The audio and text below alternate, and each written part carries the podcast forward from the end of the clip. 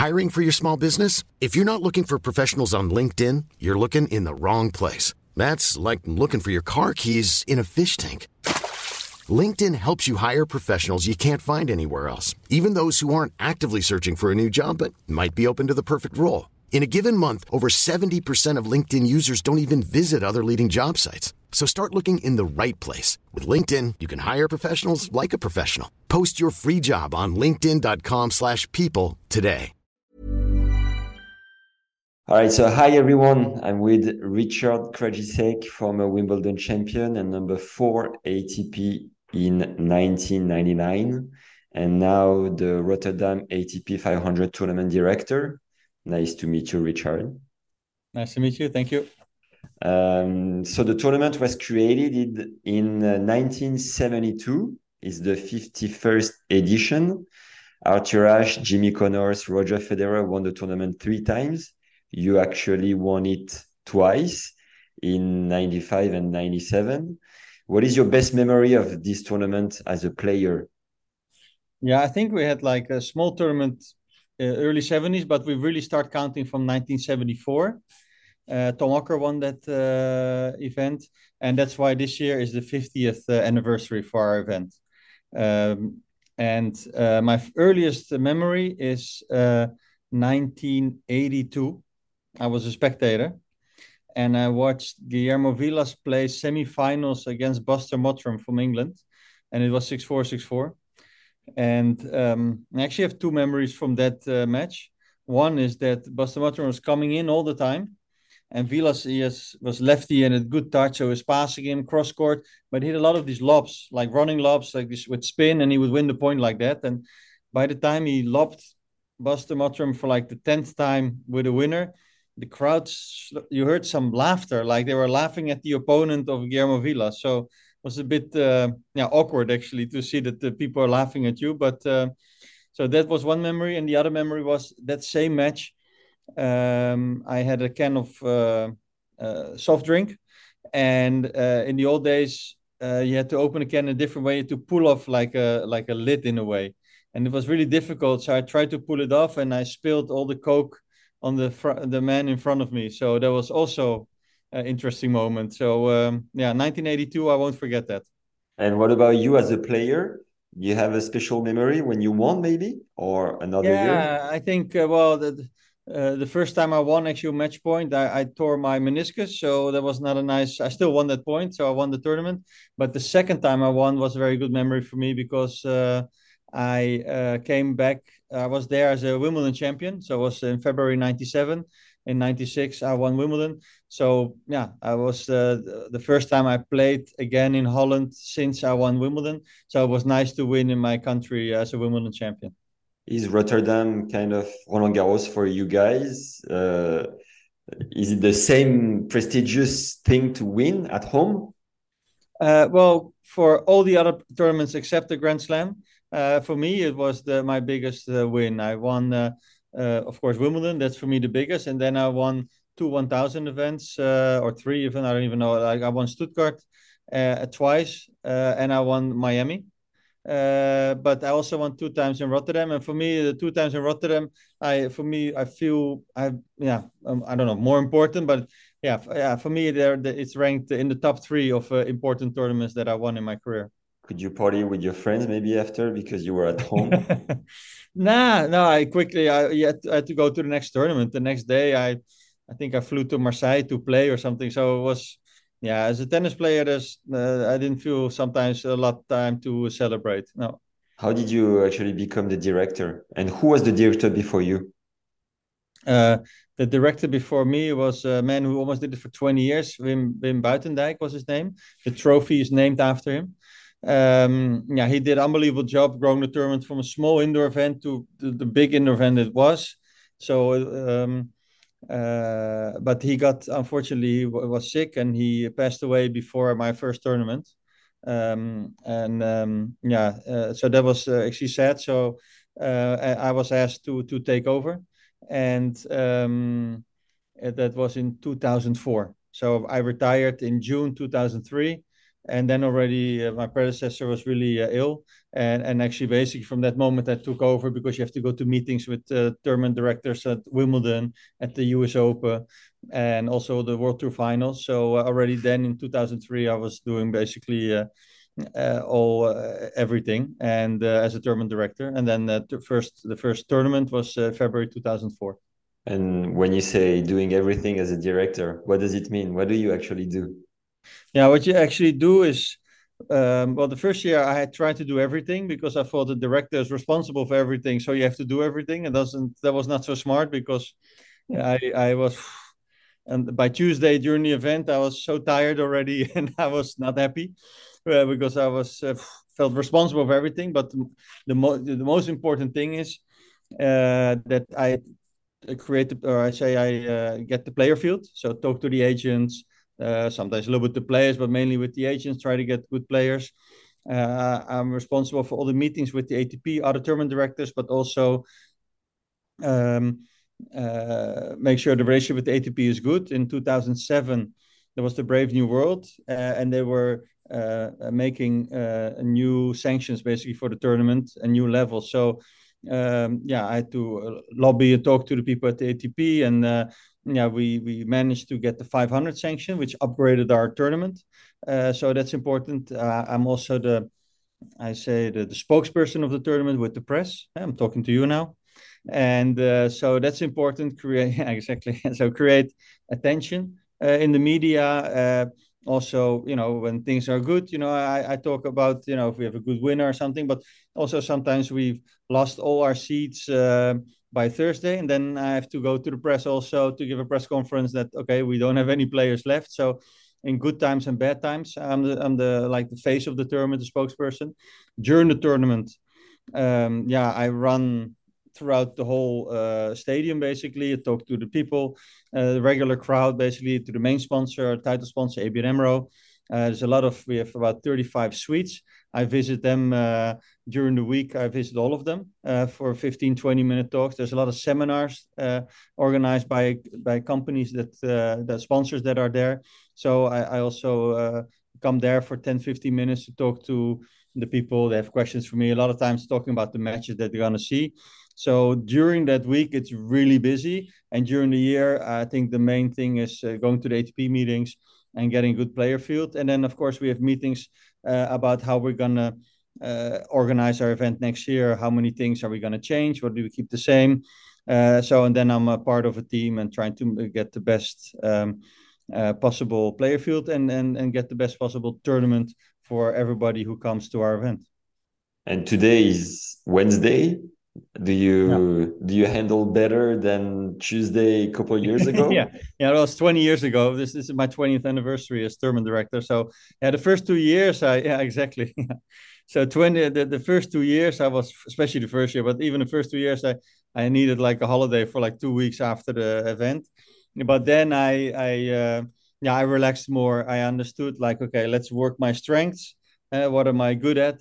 Actually, the things I was talking about. Still, is busy, but it's different. And we have a great media team. We have uh, our operational manager and everybody uh, working in the back office. It's it's so strong, so good. They have 50 years experience, and um, yeah, and, and now, now it works perfect. You know, it's a bit physically maybe tiring, but yeah, I actually get energy from from from the tournament. You know, so it, it's so much fun. It's it's such a special week in the year uh, it's something we worked towards for 51 weeks. And yeah, I wouldn't say it's like a one big celebration, but it's like, hey, we worked at this. It's great. Let's let's enjoy it. Let's have the, have a great week. So uh, yeah, no, I feel I feel great. It's Wednesday, feeling good. And the only important thing to do is because we're an indoor event, that sometimes during the day I have to go outside for 10, 15 minutes just to get some sun and some fresh right. air if possible. Yeah. Or or else sometimes if I really stay in all day, that by the end of the day I'm like feel like I didn't get enough oxygen almost. But um, that's uh, the only thing. The rest is good. You look fit. I'm sure you're you're doing great. Um, how many ATP 500 are they on tour? I think at the moment there are 13, if I'm not mistaken, and um, I think we're the first 500 of the year. Uh, in our month, there's a couple of 500s, like Rio is a 500, Dubai is a 500. Acapulco is a 500, but I think that maybe is already in March. I'm not sure. So there's four, but we're never we're not in the same week. Um, so yeah, and uh, then of course you have uh, Barcelona is a 500, Hamburg. End of the year you got like Tokyo, uh, Beijing, so um, and uh, uh, Basel and Vienna, and Washington is also 500, and of course the two grass court tournaments, Queens and Halle. So if you've been counting, I don't know how many that, but those are the 500s. Are you the one with the biggest budget? Um, we have a good budget. I don't know. I have the feeling China always or Dubai and China right have a, maybe a bigger budget, but we have a, a, good budget. We have incredible, if I say so myself, VIP also, and everything built for the spectators. I mean, uh, we don't only have our center court, which is a great stadium, but we have all these halls uh, attached to it, expositional. So many. We have six practice courts. Uh, uh, and really good practice players love it and I they should. You know, I agree. It's fantastic. All the same courts, exactly the same as center court, uh, so they can practice a lot. We have a great gym uh, and uh, a lot of things for for the spectators. Uh, we have shops, and we all build it only for this uh, week, and but all without one tent. It's all uh, under solid roof basically, and that makes it so special. And with huge VIP with like 32, 35 units, and ABN AMRO, our main our title sponsor receives 15,000 guests for the week. Wow. Yeah, it's and amazing. How, so, how many seats are there on the central, central 10,500. 10, we nice. sell about 115,000 seats total for the event. Um, and about 50,000 of that are uh, a, a, a, VIP, basically. Wow. So it's businesses inviting guests. So uh, it's the biggest networking event in uh, in Holland. And how much does the tournament cost? Uh, well, we have prize money of over two million, um, and um, yeah, and and ABN AMRO uh, is, is, of course a good sponsor, the title sponsor. So they, uh, uh I think uh, their sponsorship is over three million. Wow, amazing! And yeah, I've read that the the winner of the tournament earns 387,000 this year and mm-hmm. obviously mm -hmm. 500 ATP points, 16k for a first round and 127k for the winners playing double. But the, the special thing is that this year it's plus 70% on the total prize money compared to 2022. How do you explain that? Um, well, we uh, there's two ways to explain, or not one way, but uh, two things happened. Of course, last year uh, or, and, and last two years we didn't have any hardly any spectators, and then our, our prize money was cut in half okay. uh, because the, the, players agreed like okay right. tough times.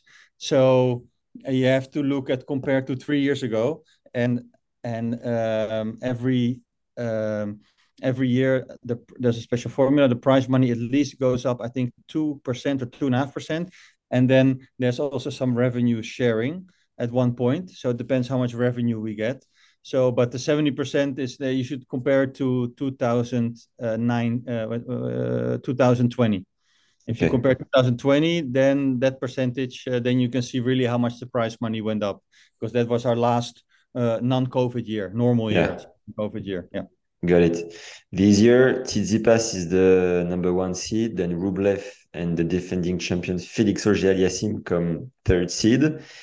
Do you have any bet from the heart for a winner this year. Maybe Botic van de Zandschulp. I don't know. Oh, he was, yeah, he won today seven six in the third. He was struggling. I was I was watching just before. Oh, okay, you were watching. Yeah. yeah. So set four two down. I was like, oof, not looking good, but he got out of it, so that's great. Yeah, it's tough to say. There's so many good players still. So I mean, Rublev, but he's gonna have a tough match against de Minaur. Uh, Tsitsipas struggled a bit, but he won uh, in uh, first round. Always difficult. Same with Medvedev. So yeah, I, I, I yeah, it's it's a tough one to say. I mean, for the moment, I would say easy. Of course, you look at Tsitsipas, you look at Felix Auger-Aliassime. He won. Rublev, he won it before second seed. Uh, but I think, yeah, I think after tomorrow, uh, after Thursday, they've all played two matches, and then you can gauge a little bit who is playing well. I have to say, who is really who is playing well at the moment is uh, Grigor Dimitrov. And in terms of style, which one do you like the most? Um, yeah, I, th- I think Dimitri was a great player to watch, but I love Stan Wawrinka also. But um, and Felix also because he attacks a lot. So that's but same with Tsitsipas. I mean, there's so many guys. Yeah, I love watching them, and uh, they bring all of them bring so much energy to the court, and I think that's that's that's the most important thing, no matter what your style is. But uh, I hope that we get one of the top players like uh, um, um, uh, Zver, uh, Zverev uh, is also coming back now, but Zverev, Felix Auger, or um, Tsitsipas, Rublev in the final against the Dutch guy. For me, uh, it would be great. We have the top player, and then for the emotional uh, bond, basically for the crowd, it would be great to have the home guy. So also in the final, and then I don't think I care who wins, but that would be my dream final. And have you coached also on tour? I coached a little bit. I coached uh, uh, Raonic a little bit for a couple of months, Milos Raonic, and I've coached Stan Wawrinka one year on the grass. Nice. Uh, not a successful year on the grass for him. And I coached Tim van Rijthoven also a couple of years ago. And at the moment, uh, my son, he's ranked about 550. He has a coach, but he asked me to travel with him for about 10 weeks a year. So he's uh, he's he's 22 years old. He's ranked 550, and um, yeah, so uh, that's also uh, fun. So I think that for the moment is uh, as uh, tra- traveling with my coach uh, with my with my son a couple of a couple of weeks here. year. Do you have any news from Milos Raonic? Is he getting better from his injuries? I, I don't. I don't know. Yeah, I have no idea. No. Okay, um, I've heard that in Acapulco, for example, they they have budget to attract uh, very famous players. For example, I've heard that a couple of years ago it was one million for a top three player, then one and a half, then we don't know about one and a half, two million for the top three. Do you have this kind of budget to attract the, the stars on tour? Um, no, we, I don't know. No, not really. No, uh, we maybe if there's like a chance to get like a Roger Federer, then the budget changes. But in general, we have a, a one set budget that we don't disclose.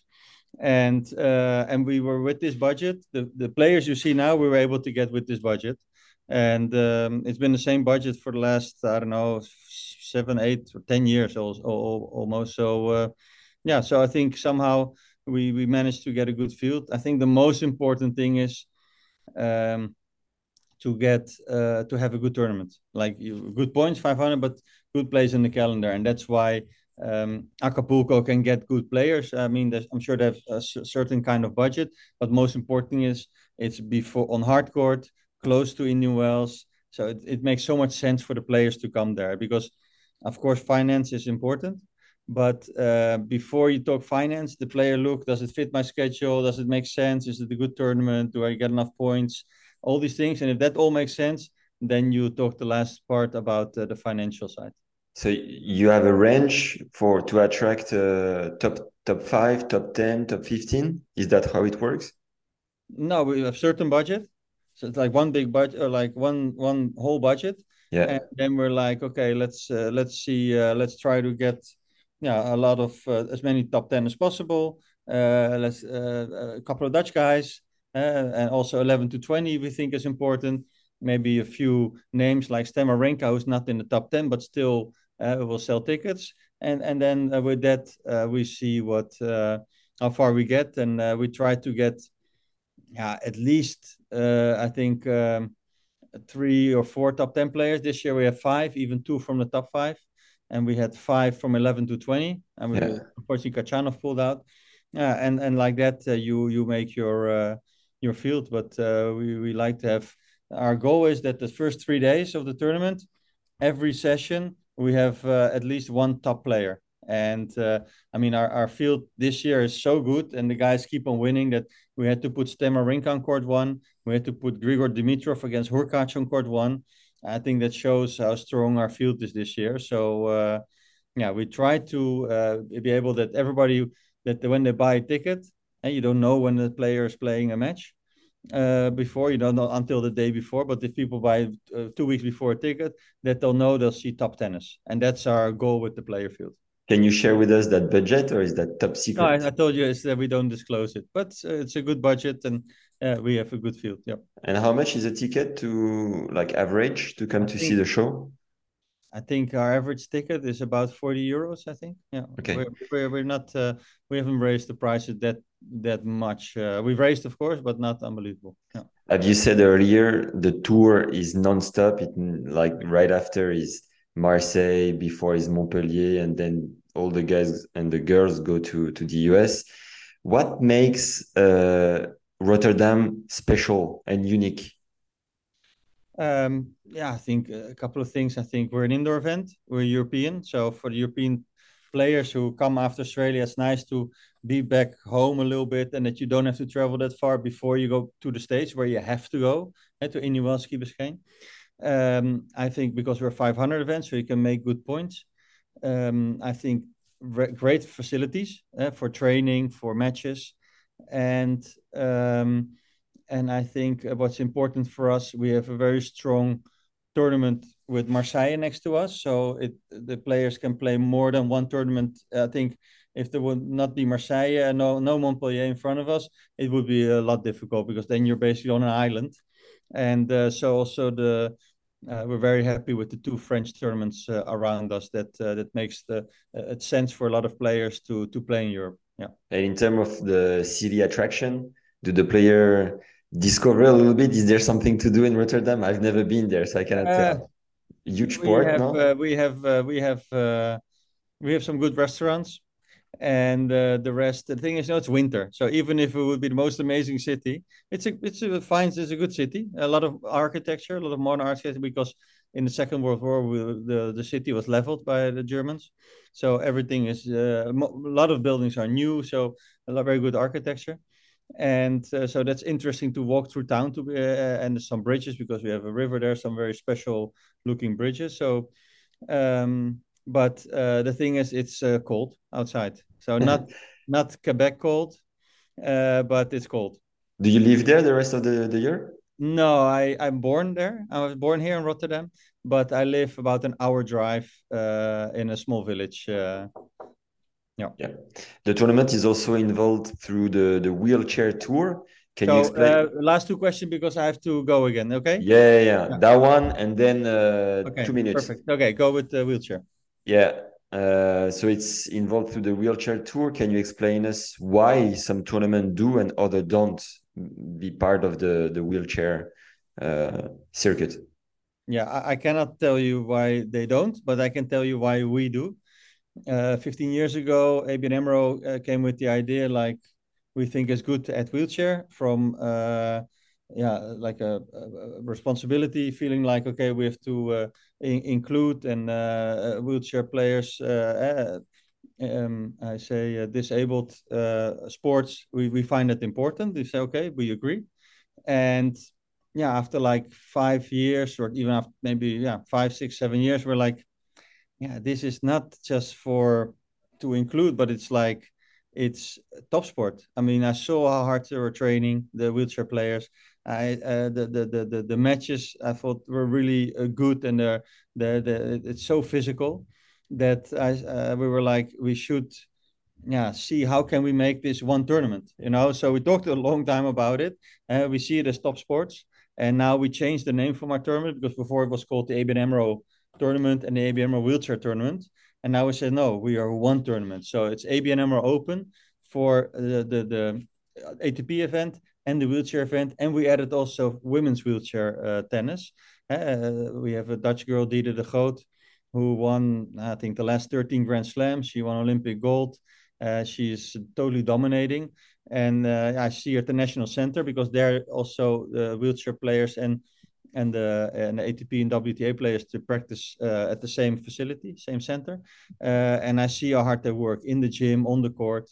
So uh, yeah, we, we, for us it makes total sense, and especially this time when everything is inclusive, uh, this totally fits uh, with us. And I'm really happy that a we had the tournament 15 years ago because it was the idea of our sponsor, and now I, I cannot think of our event uh, not being together anymore. Yeah, I've seen that the total prize money for the wheelchair is 70k. Do you know how much the winner gets? I couldn't find the info. Oh, I have no idea. I, I don't know how it works. Like uh, in ATP, it's always about 20%. Uh, so I guess it's around that, I'm sure. All right. Okay, so last uh, two questions for your memory. Do you remember what happened during the 1984 final between Connors and Ivan Lendl? Yeah, it's legendary. It's the only final, only year that there's no winner. Uh, I think after the first set was six two for Lendl. I think there was a bomb threat, and um, yeah, we had to. Uh, I wasn't there, but uh, the the crowd, uh, the spectators had to leave the stadium, and uh, and the final was never played. In 2001, do you remember what happened with the French player Nicolas Escudé? Oof. He qualified and actually won the tournament. Ah, okay. And he also won in 2002. Yeah, Good I know. Job. that. Yeah. Good job, Nico. In And in- 2003, he beat me. Oh, was my last uh, my last time uh, playing there. I lost him seven six in the third set. Oof. Yeah, Remember actually, yeah, I felt like the, remember what score in the tiebreak? No, probably like seven four. I, I I didn't feel like I had really a chance to to win that tiebreak. So he played good. And Was- last one, in 2018, something quite historical happened after the final. Do you remember? Um, after the final, Well, I mean, uh, Roger we- Federer became the oldest number one after the quarterfinals, of course. So um, that's it, yeah. Yeah, yeah, After- that's it. So, but it was after the quarterfinals already. He was the, and then of course he won our event against Dimitrov. So yeah, it was for me when people ask me what's the most important memory for you, I said, well, well, my first year as tournament director for myself. uh, was the change from tennis player to tournament, but in my whole career as tournament director, it's 2018 to be able to witness tennis history, Roger Federer becoming the oldest number one, and how the people uh, reacted to it in Holland, the crowd. I mean, also international press, everything. Yeah, it was uh, really special. It's the last time he played, and I'm happy it was the last time. It's the, a great memory for such a great player and a great person that we uh, remember him like this. Basically, uh, that he won there, number one. It was just one big celebration. He was actually 36 years old. Thanks a lot, Richard, for taking time. Wishing you the best for this edition, and maybe I'll meet you next year. Who knows? For sure. Thank you very much. Okay. Bye-bye. Bye Cheers. bye. Even when we're on a budget, we still deserve nice things. Quince is a place to scoop up stunning high-end goods for 50 to 80% less than similar brands. They have buttery soft cashmere sweaters starting at $50, luxurious Italian leather bags, and so much more. Plus, Quince only works with factories that use safe, ethical, and responsible manufacturing. Get the high-end goods you'll love without the high price tag with Quince. Go to quince.com slash style for free shipping and 365-day returns.